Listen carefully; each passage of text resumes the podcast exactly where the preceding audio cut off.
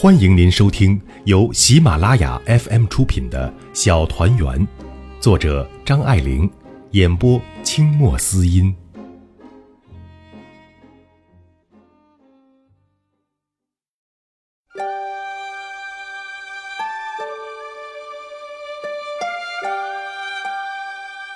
这是一个热情的故事，我想表达出爱情的万转千回，完全幻灭了之后，也还有点什么东西在。张爱玲，大家好，和你们一样，清末也是爱玲粉。今天给大家带来的小团圆是在二零零九年出版的，此时距离作者张爱玲离世已经十余年了。被认为是张爱玲最神秘的小说一作。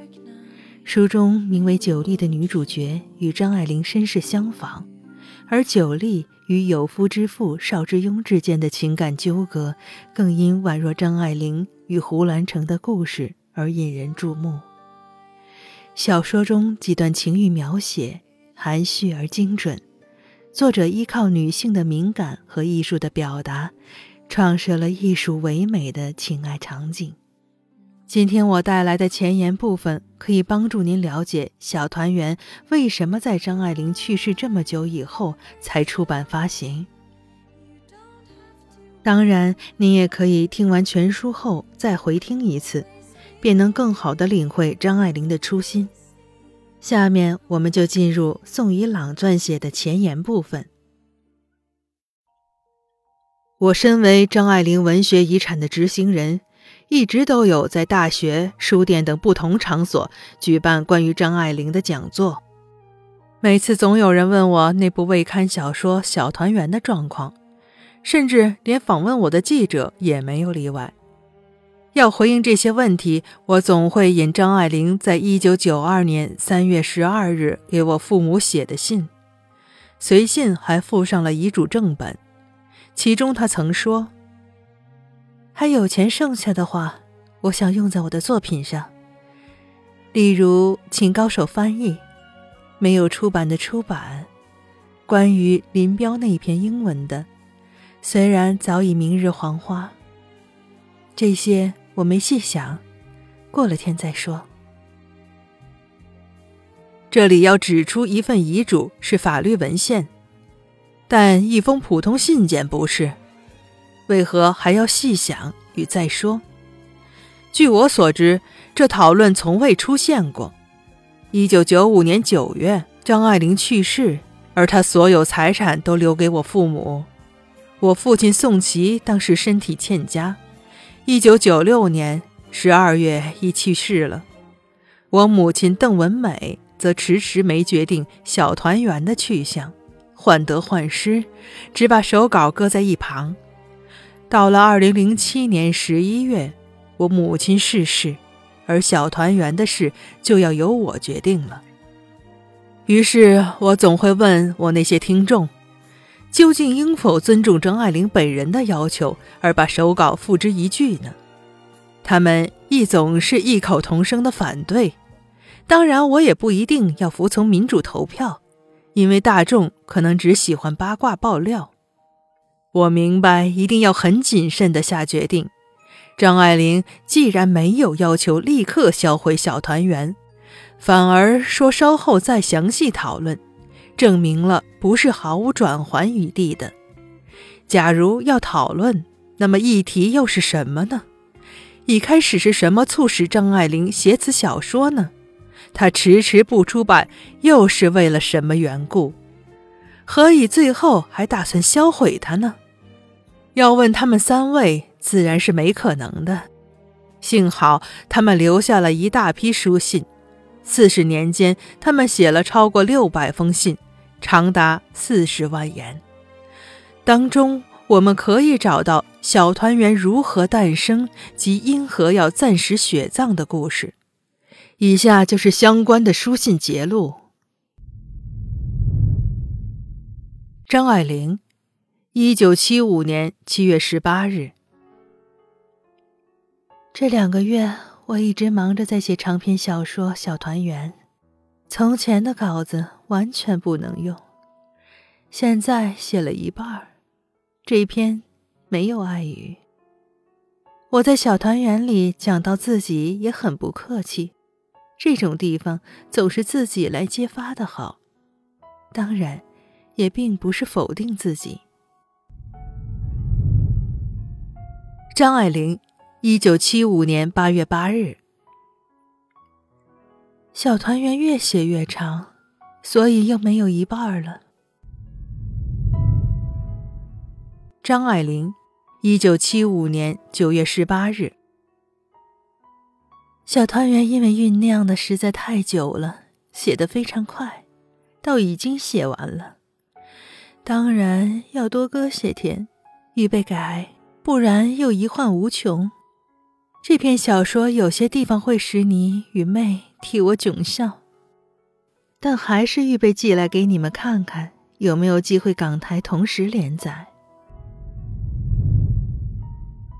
张爱玲，一九七五年九月二十六日。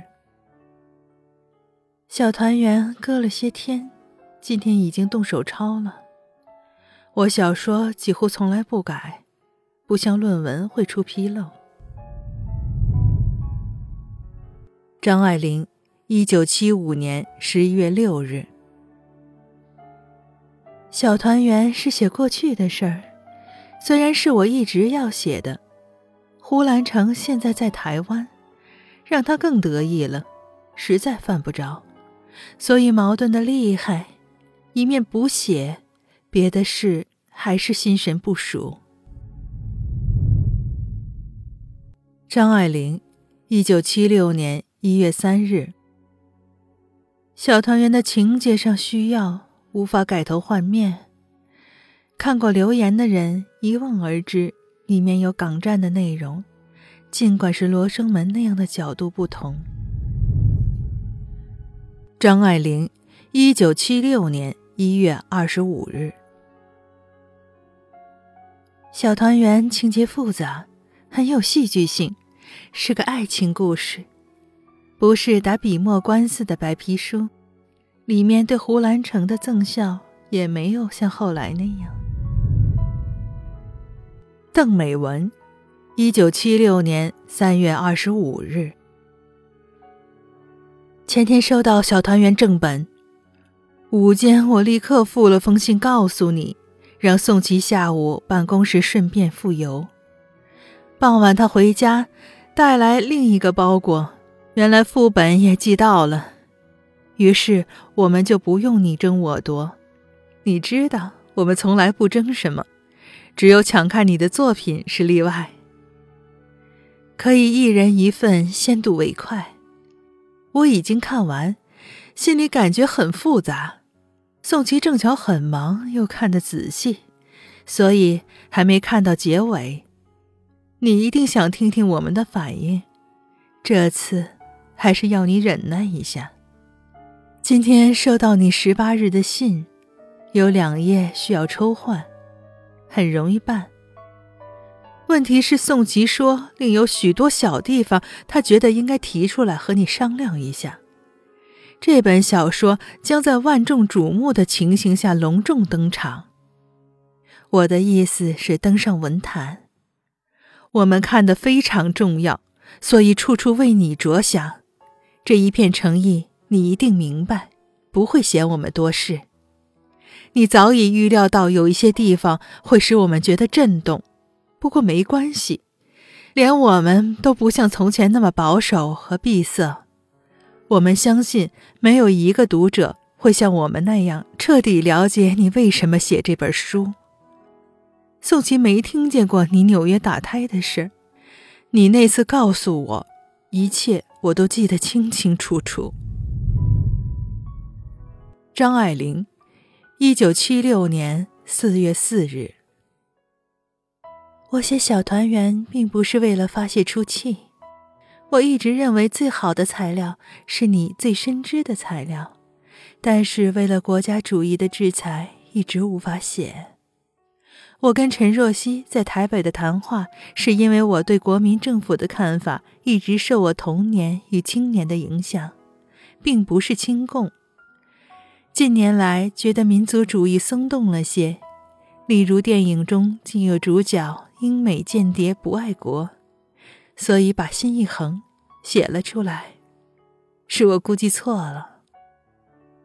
至于白便宜了无赖人，以前一向我信上也有担忧过。他去台湾大概是通过小同乡陈立夫，以前也帮过他忙。改成间谍这主意非常好，问题是我连间谍片与间谍小说都看不下去，等以后再考虑一下。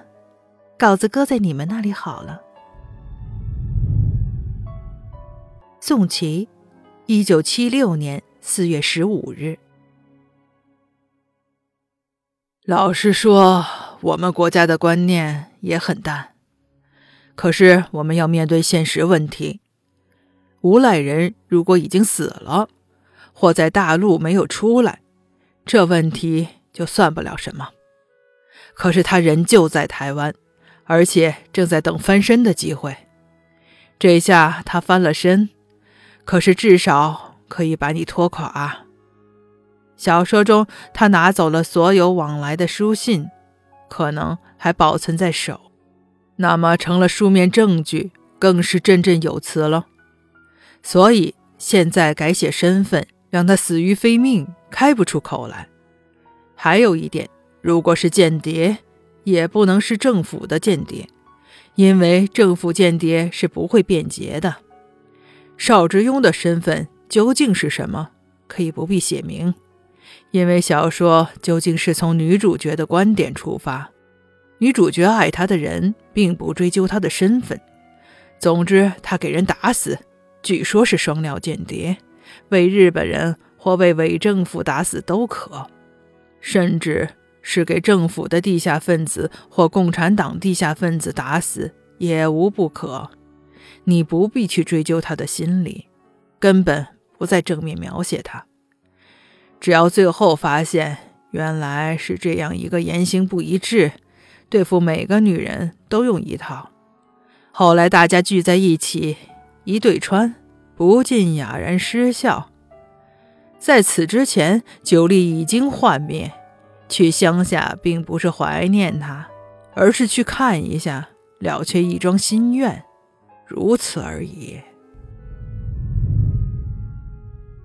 张爱玲，一九七六年四月二十二日。我是太钻在这小说里了。其实宋琦说的台湾的情形，我也不是不知道。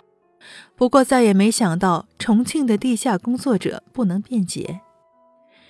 袁叔自命为中共地下工作者，战后大摇大摆的带着厨子等一行十余人。入共区，立即被拘留。也许可以改为台湾人。我教过一个台湾的商人中文，是在日本读大学的，跟清乡的日军到内地去做生意。战后潜伏的乡下，只要再南下点儿就是闽南语区。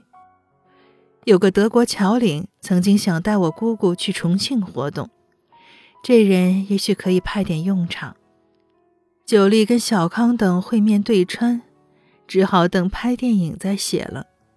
这是一个热情的故事，我想表达出爱情的婉转千回，完全幻灭了之后也还有点什么东西。我现在的感觉不属于这故事，不忙，这些都需要搁些时再说。我的信全是我拿了回来，不然早出土了。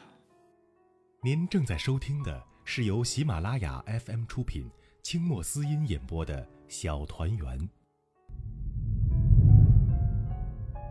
宋琦，一九七六年四月二十八日。《小团圆》分三天匆匆读完，因为白天要上班，读时还做了点笔记，对措辞用字方面有疑问的地方都记了下来，以便日后问你再商榷。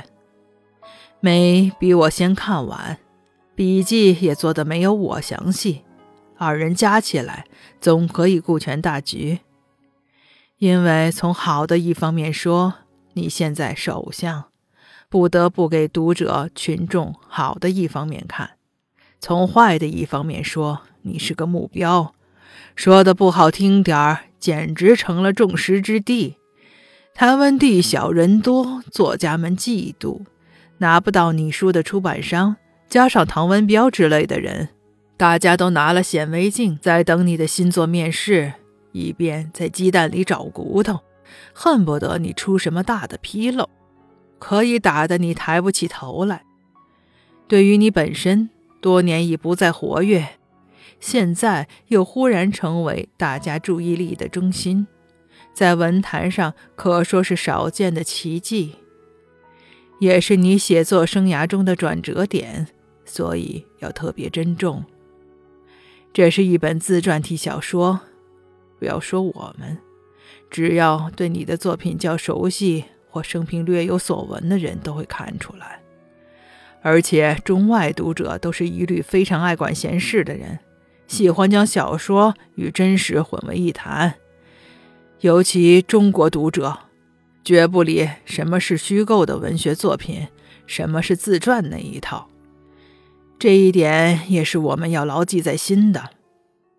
在读完三分之一时，我有一个感觉，就是第一、第二章太乱，有点像明部。而且插写太平洋战争，初期作品中已见过。如果在报纸上连载，可能吸引不住读者追下去读。我曾考虑建议把它们删去或削短，后来觉得有母亲和姑姑出现，与下文有关，同时还有不少张爱玲笔触的文句，气质实在可惜。所以决定压后再谈。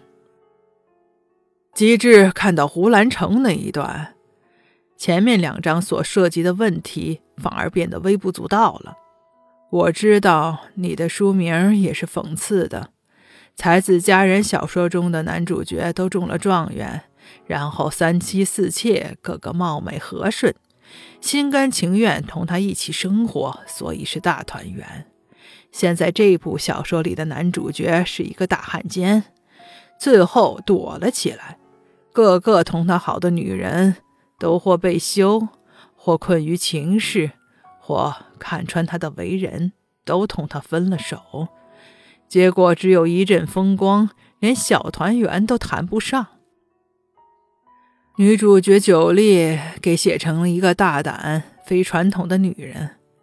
她的爱是没有条件的，虽然明知一这男人是汉奸，二另外他有好几个女人，三会为社会舆论和亲友所轻视，当然最后他是幻灭了，把他抛弃。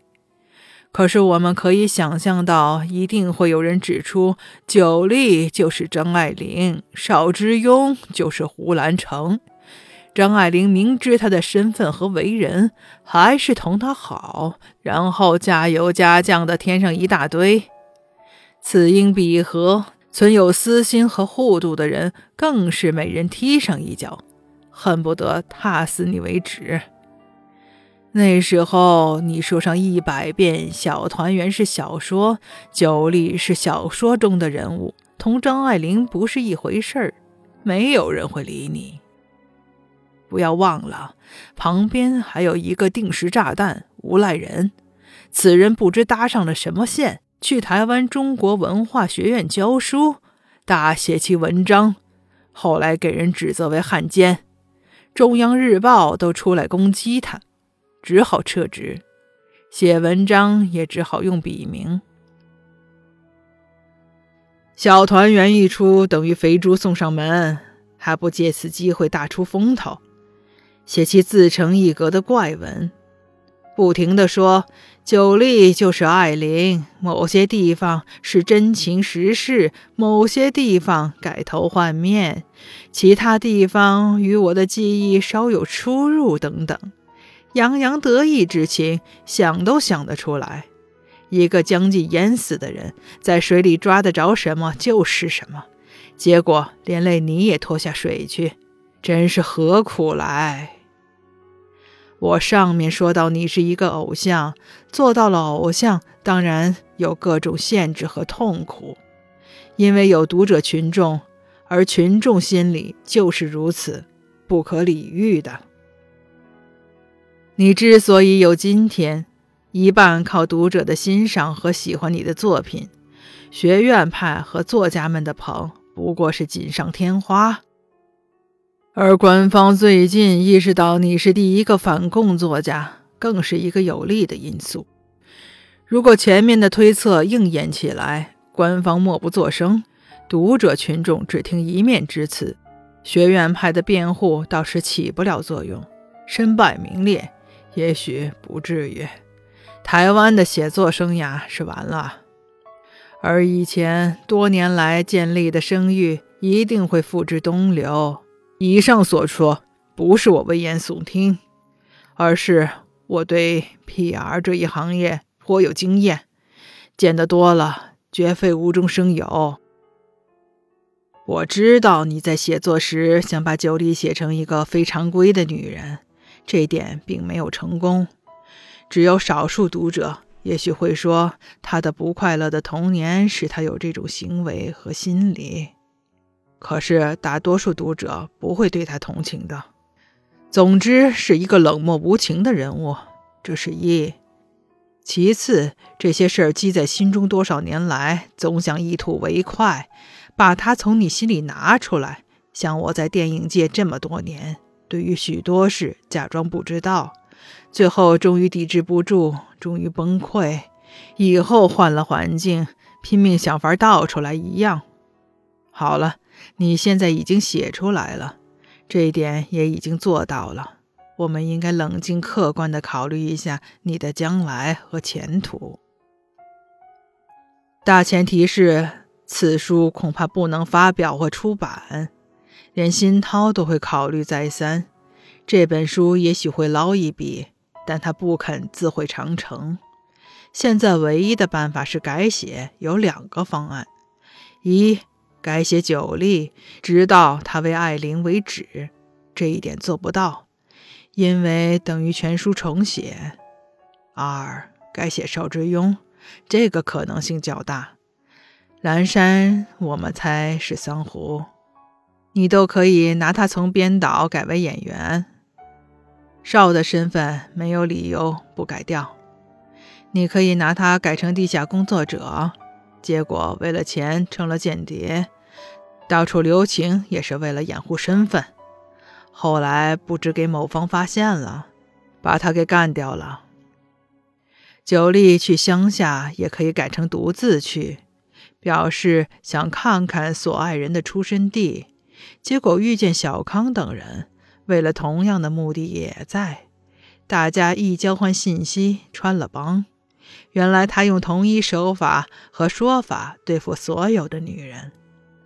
而原来还有两个乡下老婆，然后才彻底幻灭。荒木那一段可以删除，根本没有作用。这样改当然也是一个大手术，但涉及面较狭，不必改动久力和家庭那部分，至少不用全部重写，可能挽救这本书。酒力这样做是因为他所过的生活使他完全不知事情。所以才会如此，不少读者会同情一点，同时这样还可以使无赖人无话可说。他总不见得这样说：“邵之庸就是我，因为他究竟是汉奸，而非地下工作者，而且也没有死。他如果硬是要往自己脸上贴金，也不会有人相信。况且蓝山和打胎两段，读者。”多数不会认为是你的。当然，你在设计整本书的时候有一个完整的总盘计划，即使极小的改动也会牵一发而动千钧。我不是超人，对写小说也没有经验，自知说起来容易，正是做起来处处俱是问题。但和梅谈了几次，认为这不失一个可行之道。二。这方法，如果你认为行不通，脑子一时拐不过来，只好暂时搁一搁，好好想一想再说。对外只说在修改中，好在没有第三个人见过原稿。想通之后，有了具体的改法再来过。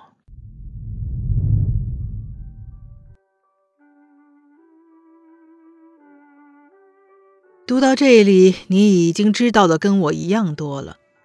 以我所见，他们最大的隐忧就是当年身在台湾的胡兰成。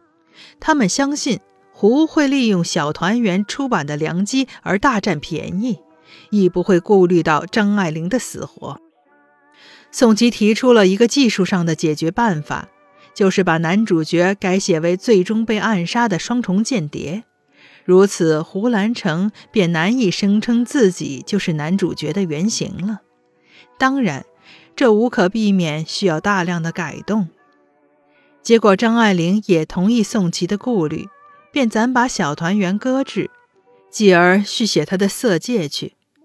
但终其一生，也没把小团圆修改完毕。今天的情况又如何呢？胡兰成已在一九八一年去世。所以，有关他的一切隐忧，现在已不复存在。至于政治敏感的问题，今天的台湾与当年亦有天渊之别，这层顾虑亦可放下了。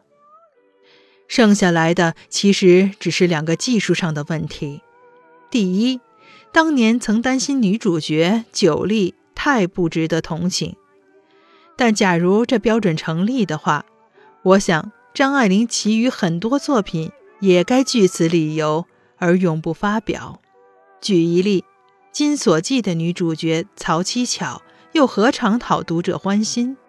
所以，无论女主角如何不值同情，我也不认为是一个足以阻挠小说出版的理由。第二，当时他们也怕读者会视九莉为张爱玲的副本，因而招来大量批评。但依我所见，假如张还生还，且看到现实互联网上那些谈论他的文字，他便会明白当年顾虑是多么微不足道了。事实上，他早已去世，什么批评都不再可能给他切肤之痛。他留给世人的文章江河万古，也断不会因为这类声音而减其光艳。此外，以上揭露的书信已把他的创作原意及过程表露无遗了，因此我也不必再为他做任何辩解。本文开始时曾引述张爱玲1992年3月给我父母写的信，其中名言“小团圆”小说要销毁。读者一见，大概就会疑惑，出版此书是否有违张爱玲的意愿。事实上，只要我们再参考他与皇冠两位编辑的书信，便会发现他本人不但没有销毁小团圆，反而积极修改，打算尽快杀青出版。以下就是其中三封相关书信的节录：陈丽华致张爱玲，一九九二年八月二十六日，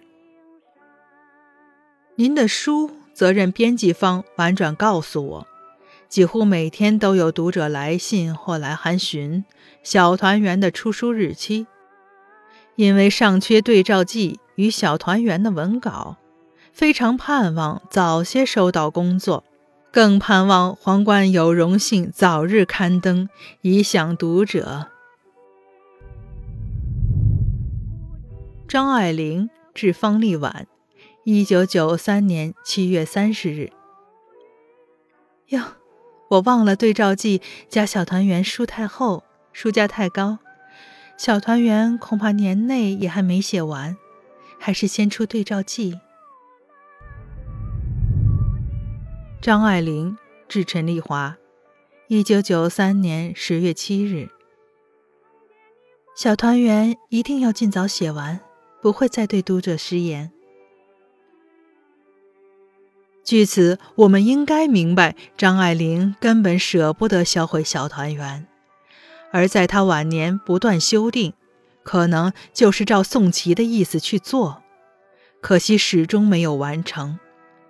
我个人意见是，双重间谍办法属于画蛇添足，只会引入误会。张爱玲是在替胡兰成洗清汉奸身份，所以不改也罢。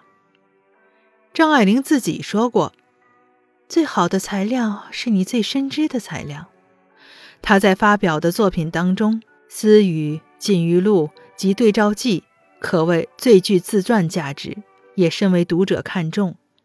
但在最深知上相比，他们都难跟小团圆同日而语，所以销毁小团圆会是一件大罪过。我的根据就是。当年若非宋琦把关，指出胡兰成与台湾政治情况的问题，小团圆早已在一九七六年发表了。既然这些问题在今天已不再存在，我便决定直接发表当时的原稿，不做任何删改。这就是我今天决定让小团圆问世的理由。无论你是否认同我的决定，你也应该承认。我至少已在这里说明一切来龙去脉了。